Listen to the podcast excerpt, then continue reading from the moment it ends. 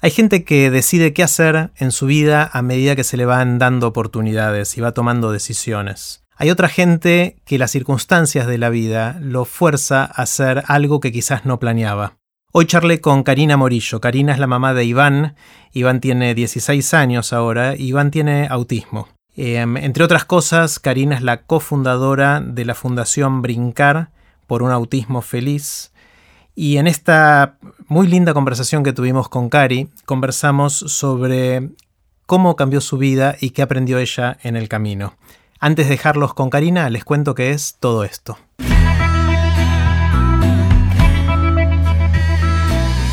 Esto es Aprender de Grandes, el podcast donde comparto lo que aprendo mientras intento aprender durante toda la vida y lo que converso con gente que admiro. En esta primera parte de la conversación con Karina Morillo hablamos sobre qué aprendió sobre el autismo y qué hizo con todo eso. Puse los links relevantes en aprenderdegrandes.com barra Karina, que se escribe con C. Con ustedes, Karina Morillo. Hola, Cari. Hola, Jerry. ¿Cómo va? Muy bien. Qué bueno, qué Con mucha expectativa sí, yo de también, esta charla. Yo también. Con muchas ganas también. Bueno, el, como sabes, me gusta empezar con una pregunta amplia y un poco ambigua. Eh, en tu caso, me interesa mucho saber qué aprendiste en estos 16 años sobre el autismo o por ahí 14 años, desde el diagnóstico de tu hijo Iván. Eh, no sé si se bien las cuentas, pero por sí, ahí perfecto. Bueno, eh, me interesa mucho en, todo este recorrido que, te dedicaste con cuerpo y alma a, tu hijo y también al autismo. ¿Qué, ¿Qué, aprendiste? Yo siempre digo que el autismo me cambió la vida. Hay un, una Karina antes y después del autismo. Yo hasta el momento que empecé a sospechar que Iván tenía algo diferente, que yo no sabía que era el autismo, pensé que era déficit de atención o hiperactividad, la, la única imagen que yo tenía del autismo era una película que había visto de chica y no sé por qué me había quedado grabada la imagen de un chico aleteando enfrente a lavarropas, mientras el lavarropas estaba en funcionamiento. ¿Te acordás qué película era? No. Y sabes que traté de googlearla y no, porque como me acuerdo solamente esa escena, em, pero me quedó, es increíble, no me preguntes por qué, me quedó esa imagen. Entonces, eso es lo que yo sabía del autismo. Entonces, cuando finalmente después de tanto recorrido, porque eh, nosotros en ese momento, por el trabajo de mi, de mi marido, vivíamos en Luxemburgo, entonces cuando empezaron las sospechas a los 11 meses, fue realmente tocar puerta a puerta, o sea, primero el pediatra que me decía, bueno, los varones son más remolones, seguramente que, no pasa nada, tenemos que esperar, pero ese instinto, ese instinto que te dice que acá hay algo que no, que no va bien, el juego de Iván era muy pobre, em, digamos, no, cuando hacíamos las torres del ego, no me seguía, eh, solamente las tiraba para abajo, o el típico juego que vos escondés algo, las típicas mesitas estas funcionales para los chicos que vos metés, escondés un juguete y el chico levanta la tapa para ver eh, dónde está, o vos te escondes detrás de la cortina para que corra la cortina, él no hacía eso. Entonces, todas esas cosas, todas esas señales me fueron diciendo, acá hay algo raro. Y yo tuve una gran maestra que es Alexia. Yo jugué muchísimo con Alexia. La tuve a los 30 años, eh, después de haber trabajado muchísimo, haber sido medio workaholic. Entonces cuando llegó Alexia a mi vida, yo dije, yo quiero estar con ella.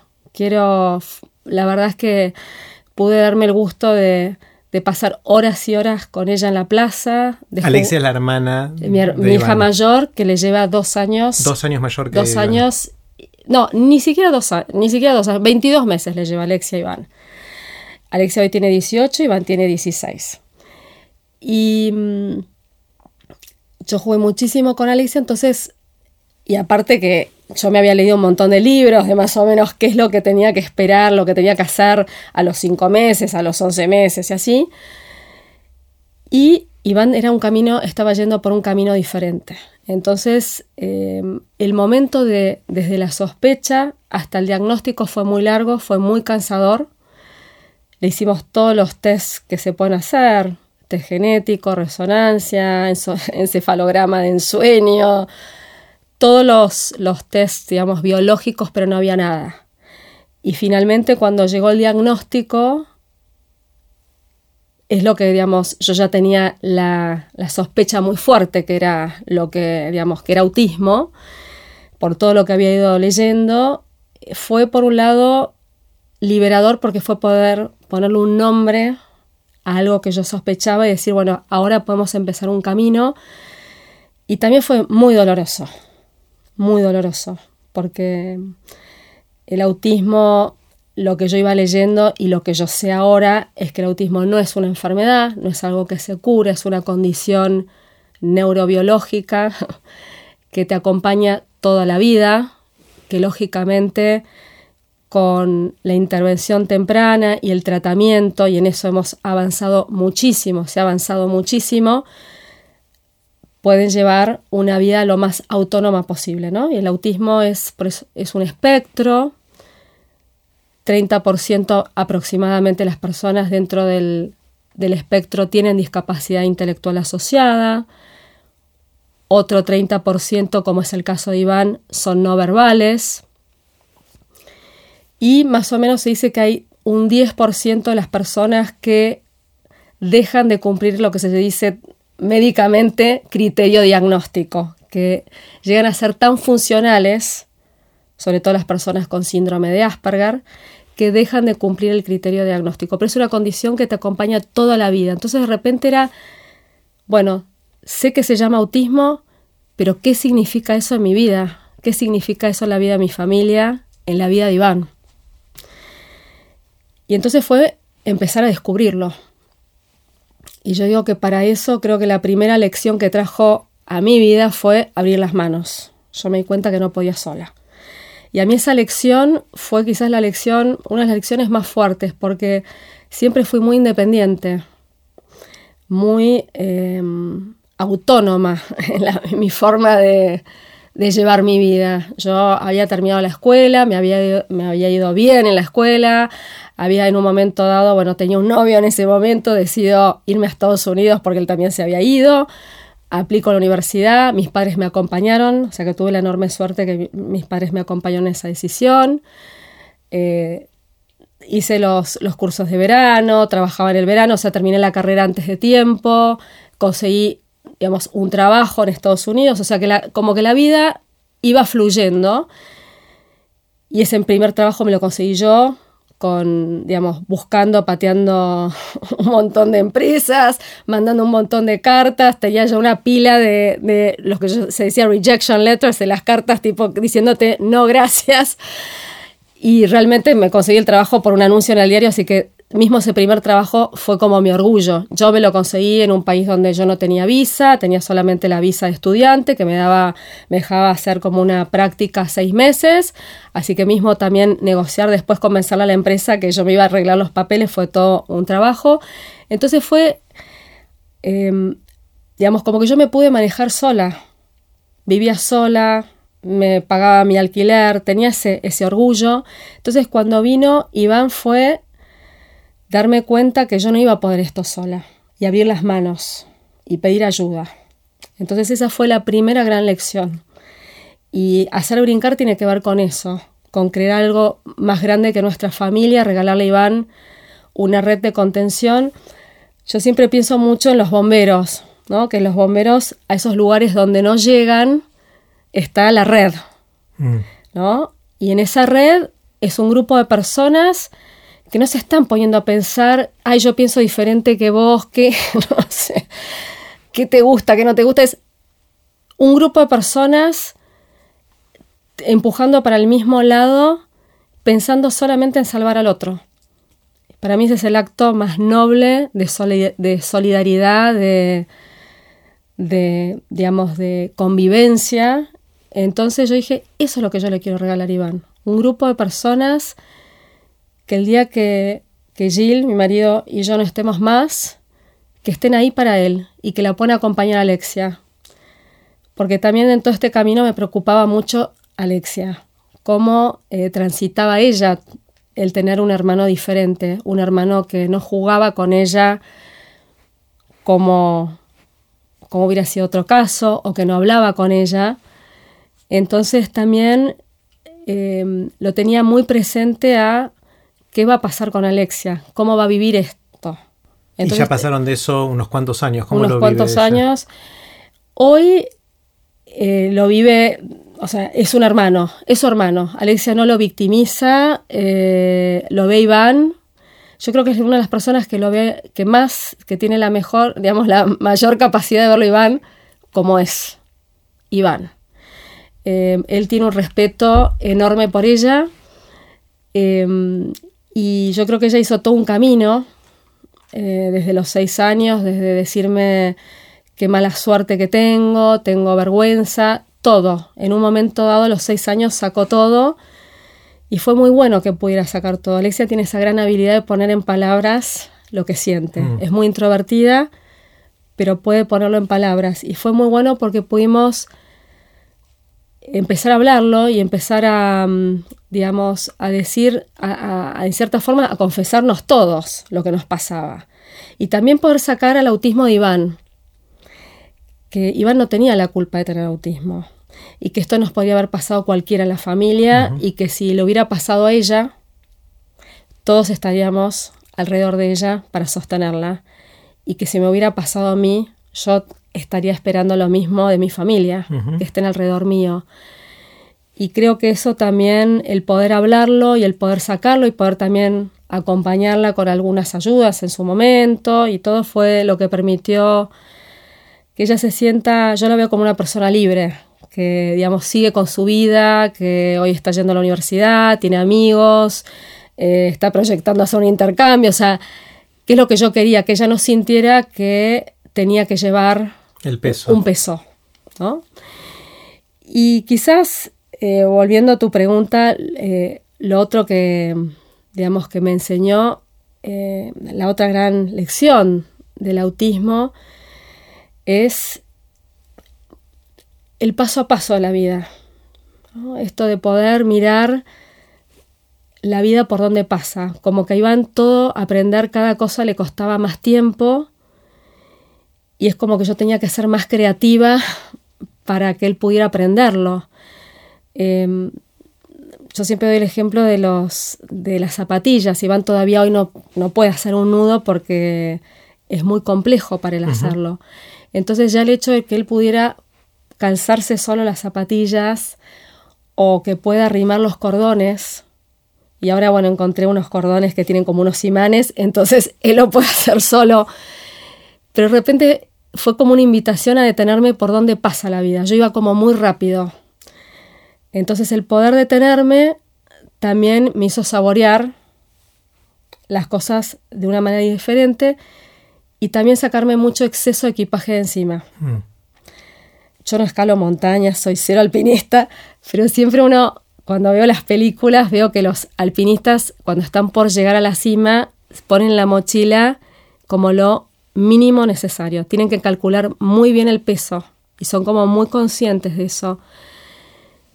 Y Iván trajo esa conciencia.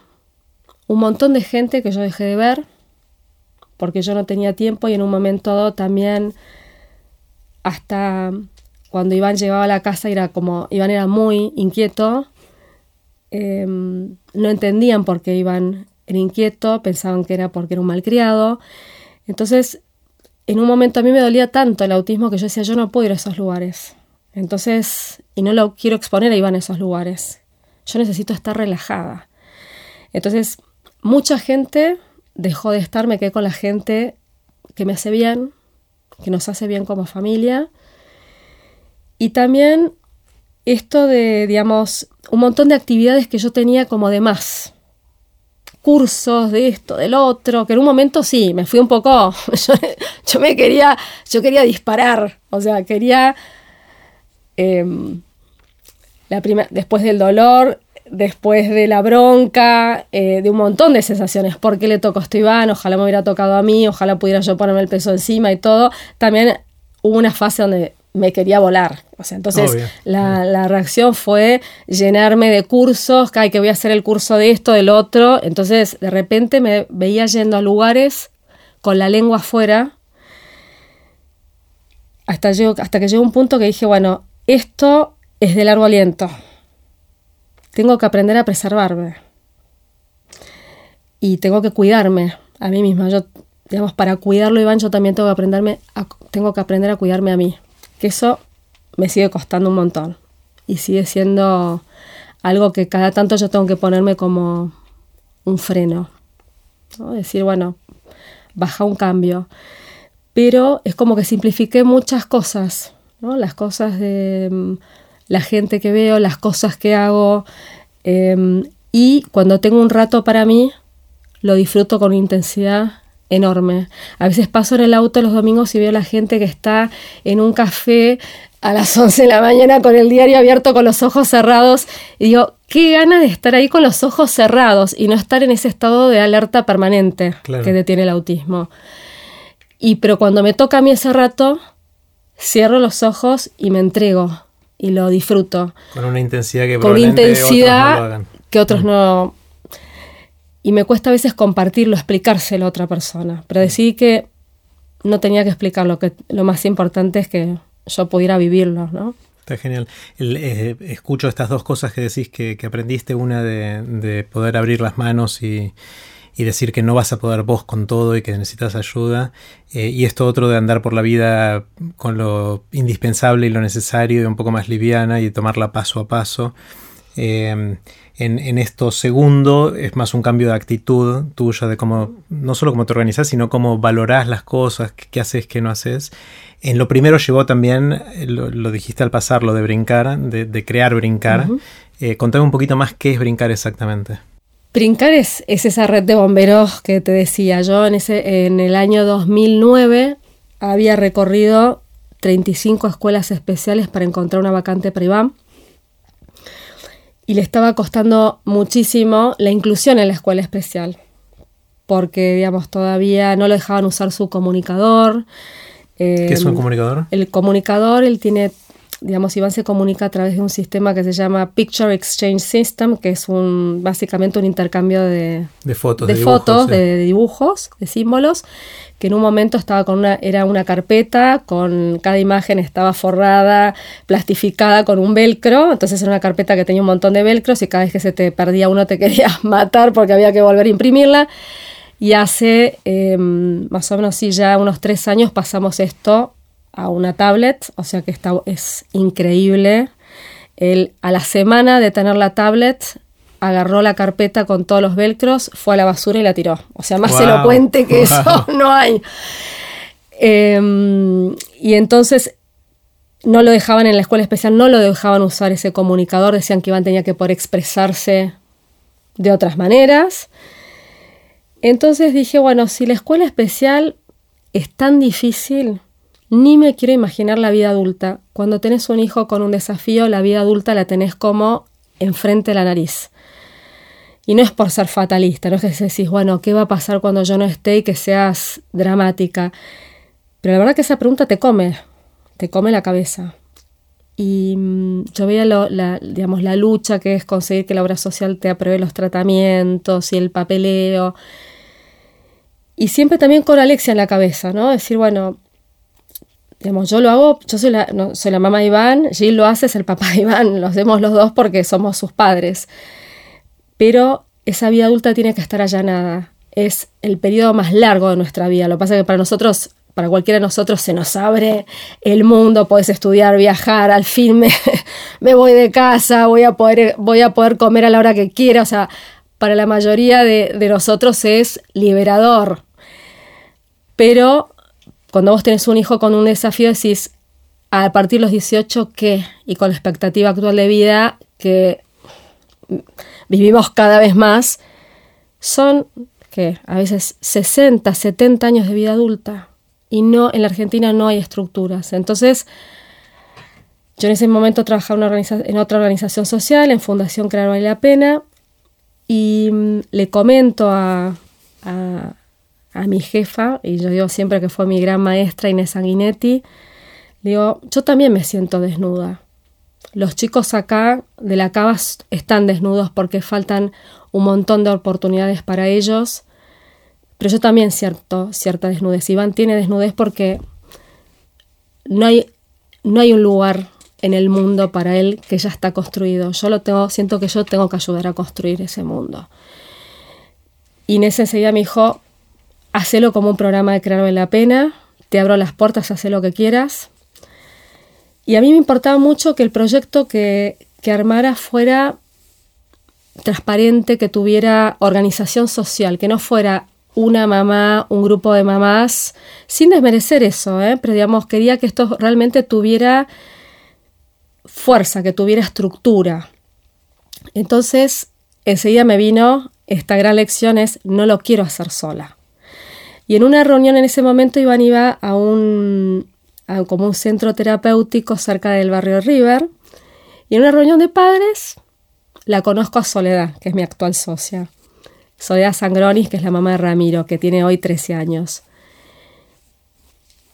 Yo soy muy intuitiva y me encantó Sole, me encantó la convicción con la que hablaba. Y entonces terminó esa reunión, la llamo y le digo, che, hola, ¿qué tal? Nos conocimos en la reunión de padres, ¿te gustaría que tomáramos un café? Ay, sí, dale, tomamos un café. Entonces le conté, le dije, mira, yo trabajo en una fundación, quiero armar un proyecto, pensando en el futuro de nuestros chicos, sobre todo, que es lo que me quita el sueño. A Iván le encanta brincar, porque yo siento que cuando saltamos en la cama elástica, está Iván, como un chico más. Ah, le encanta el verbo brincar. le, encanta saltar. le encanta saltar. le encanta saltar en la cama elástica. Y cuando salta en la cama elástica, aparte que, digamos, me hacía saltar con él, o sea que anda a saltar media hora en una cama elástica, te quedan las piernas duras como un, como un roble. Eh, eh, digamos, aparte es muy atlético, para, yo digo siempre que si, si, lo llevo al circo me lo roban porque impresionante lo, mm. lo, lo habilidoso.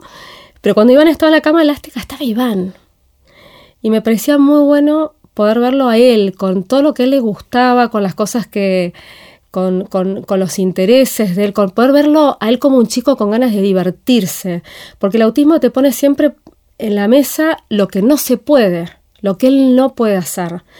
Entonces digo, a ver, si vos imaginate estás en un restaurante y se te cae y de repente te manchás con la comida y el de enfrente te dice, che, tenés la remera manchada y el resto de la comida te está mirando la mancha. Es muy molesto. Decís, ¿por qué me.? A todos nos gusta que mire, que el otro mire lo que nosotros podemos, no lo que a nosotros no nos sale bien. Y yo siento que eh, a las personas con autismo, a las personas con discapacidad, siempre se mira lo que no pueden, no estamos entrenados para ver la posibilidad. Entonces, dije, bueno, cuando Iván brinca es él, es, la es más allá del autismo. Entonces yo quiero poder rodearlo a, a Iván de personas que puedan mirar eso, que puedan mirar lo que él puede hacer y que sean capaces de intentarlo. Pero para eso hay que formarse.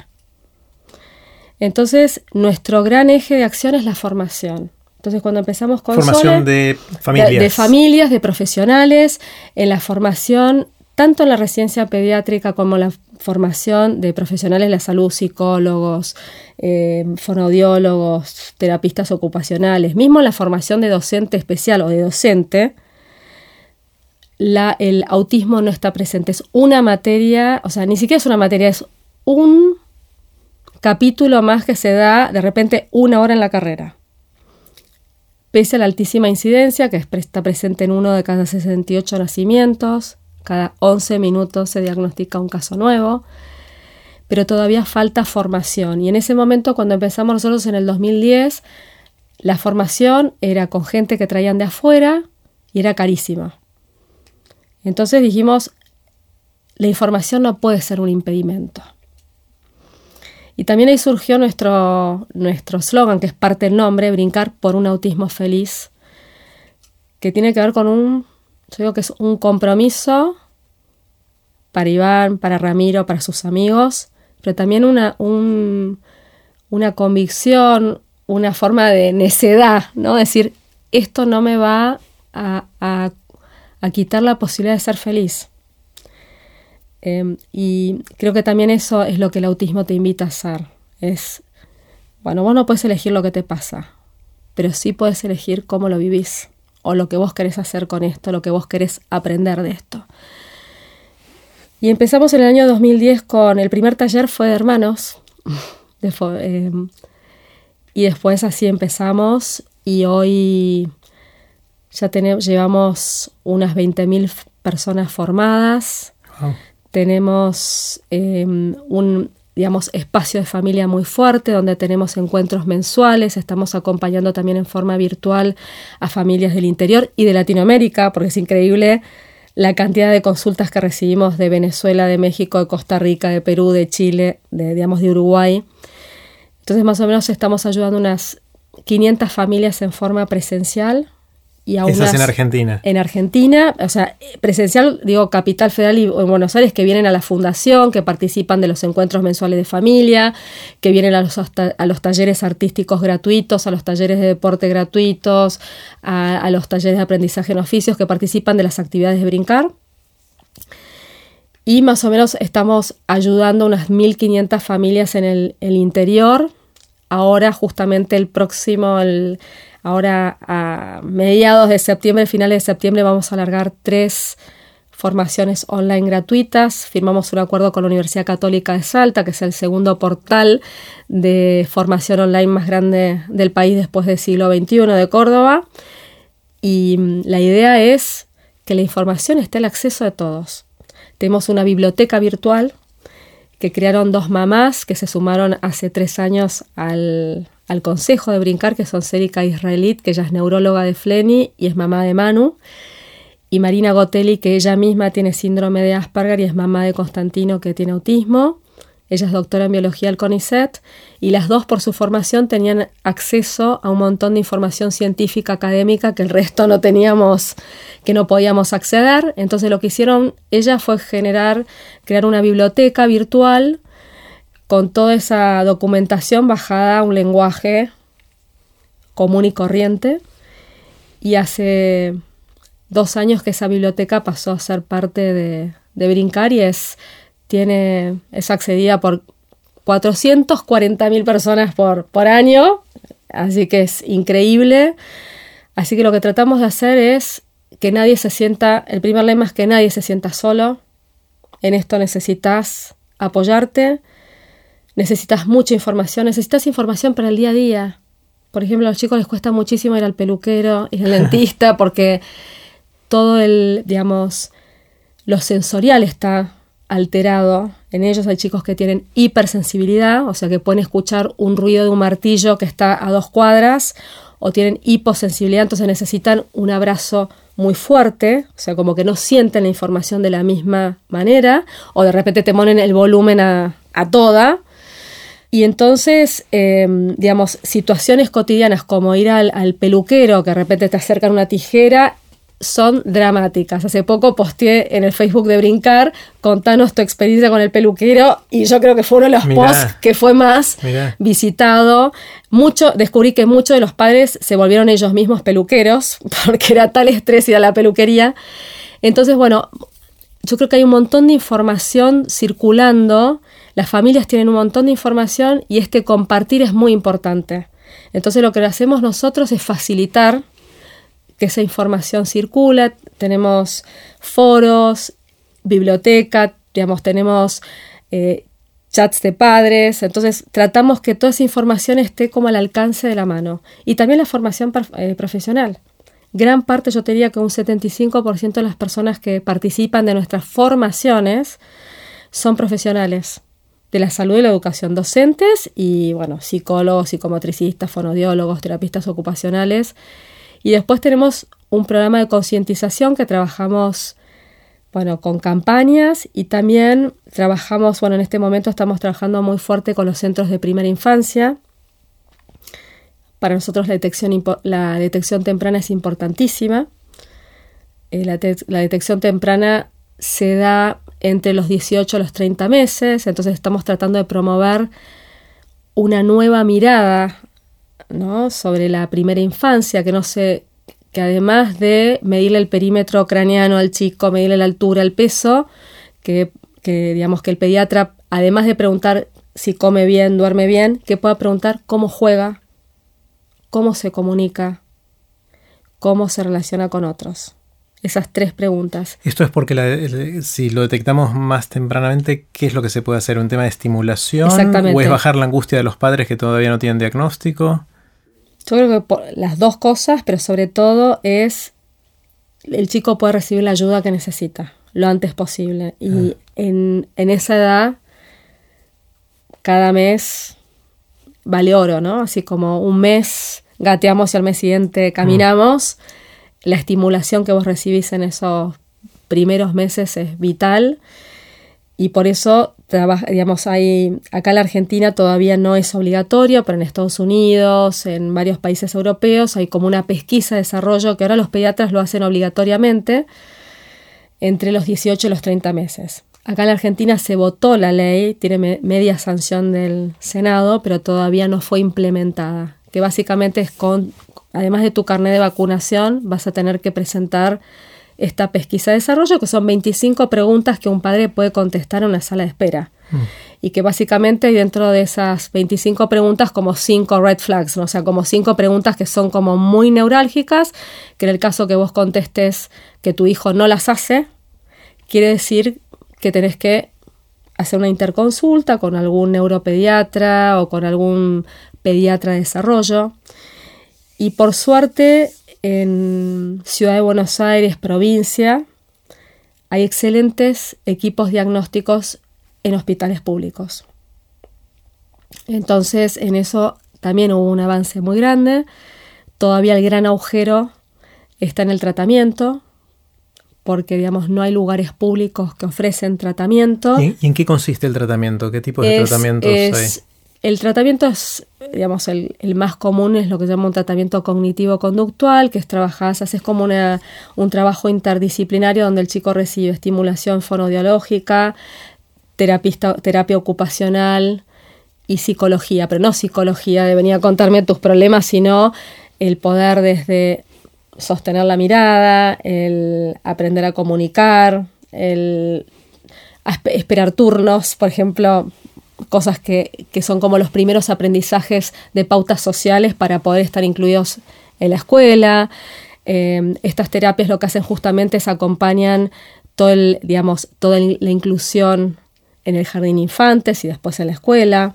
Entonces, más o menos se recomienda unas 20 horas semanales inicialmente. Es un montón. Que es un montón y el costo es altísimo. Claro son el valor nomenclador en este momento es de 450 pesos, así que si vos multiplicas eso por 12 meses al año, son 500 mil pesos. Son unos 30 dólares por hora para los que nos escuchan de algún otro lugar, eh, que es un montón de plata porque suma, suma mucho. Sí, es muy costoso y en la Argentina todavía hay muchísimas, desgraciadamente.